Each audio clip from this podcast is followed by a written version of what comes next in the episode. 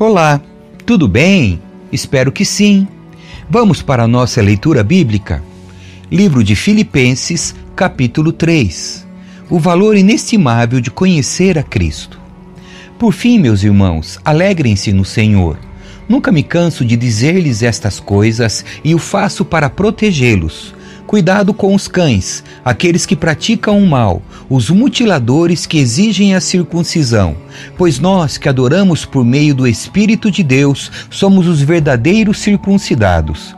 Alegramo-nos no que Cristo fez por nós.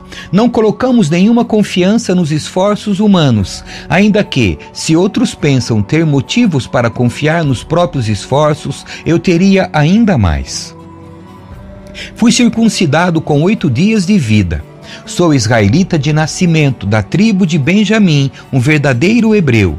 Era membro dos fariseus, extremamente obediente à lei judaica. Era tão zeloso que perseguia a igreja, e quanto à justiça, cumpria a lei com todo rigor. Pensava que essas coisas eram valiosas, mas agora as considero insignificantes por causa de Cristo.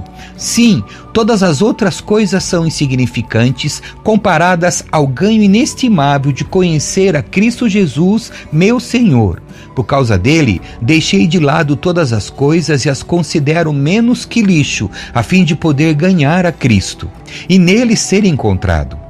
Não conto mais com minha própria justiça, que vem da obediência à lei, mas sim com a justiça que vem pela fé em Cristo, pois é com base na fé que Deus nos declara justos. Quero conhecer a Cristo e experimentar o grande poder que o ressuscitou. Quero sofrer com Ele, participando de Sua morte, para, de alguma forma, alcançar a ressurreição dos mortos. Prosseguindo para o alvo. Não estou dizendo que já obtive tudo isso, que já alcancei a perfeição, mas prossigo a fim de conquistar essa perfeição para a qual Cristo Jesus me conquistou. Não, irmãos, não a alcancei, mas concentro todos os meus esforços nisto, esquecendo-me do passado e olhando para o que está adiante, prossigo para o final da corrida, a fim de receber o prêmio celestial para o qual Deus nos chama em Cristo Jesus. Todos nós que alcançamos a maturidade devemos concordar quanto a essas coisas. Se discordam em algum ponto, confio que Deus o esclarecerá para vocês. Contudo, devemos prosseguir de maneira coerente com o que já alcançamos. Irmãos, sejam meus imitadores e aprendam com aqueles que seguem nosso exemplo. Pois, como lhes disse muitas vezes, e o digo novamente com lágrimas nos olhos, há muitos cuja conduta mostra que são, na verdade, inimigos da cruz de Cristo. Estão rumando para a destruição o Deus deles é seu próprio apetite. Vangloriam-se de coisas vergonhosas e pensam apenas na vida terrena.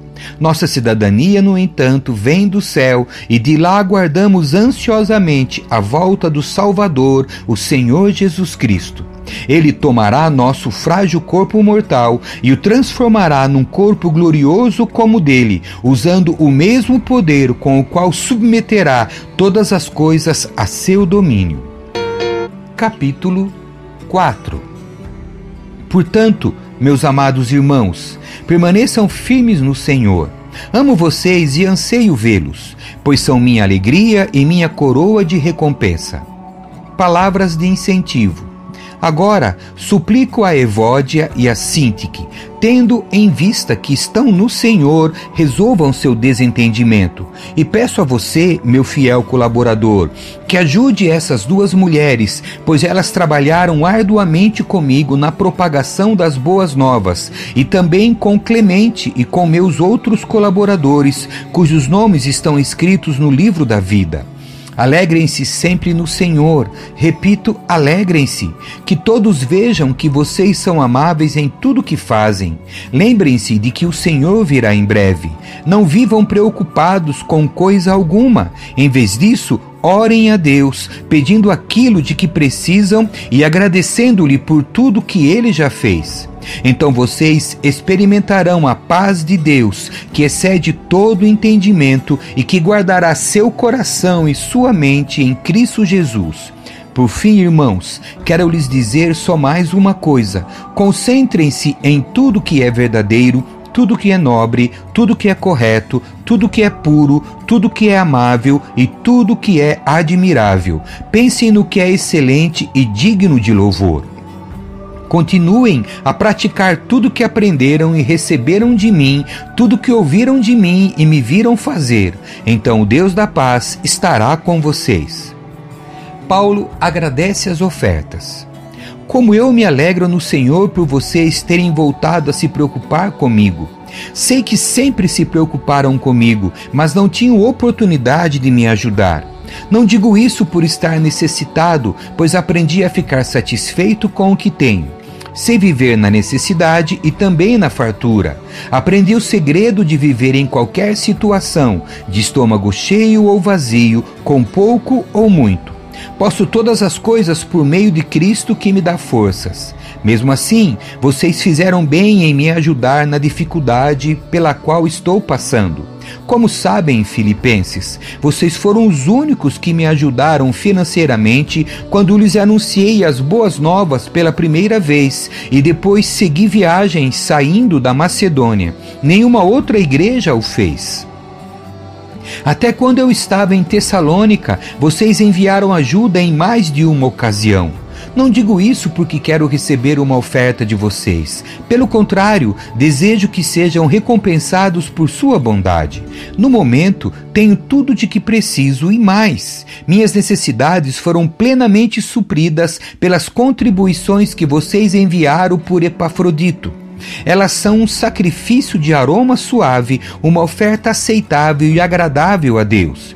E esse mesmo Deus que cuida de mim lhe suprirá todas as necessidades por meio das riquezas gloriosas que nos foram dadas em Cristo Jesus.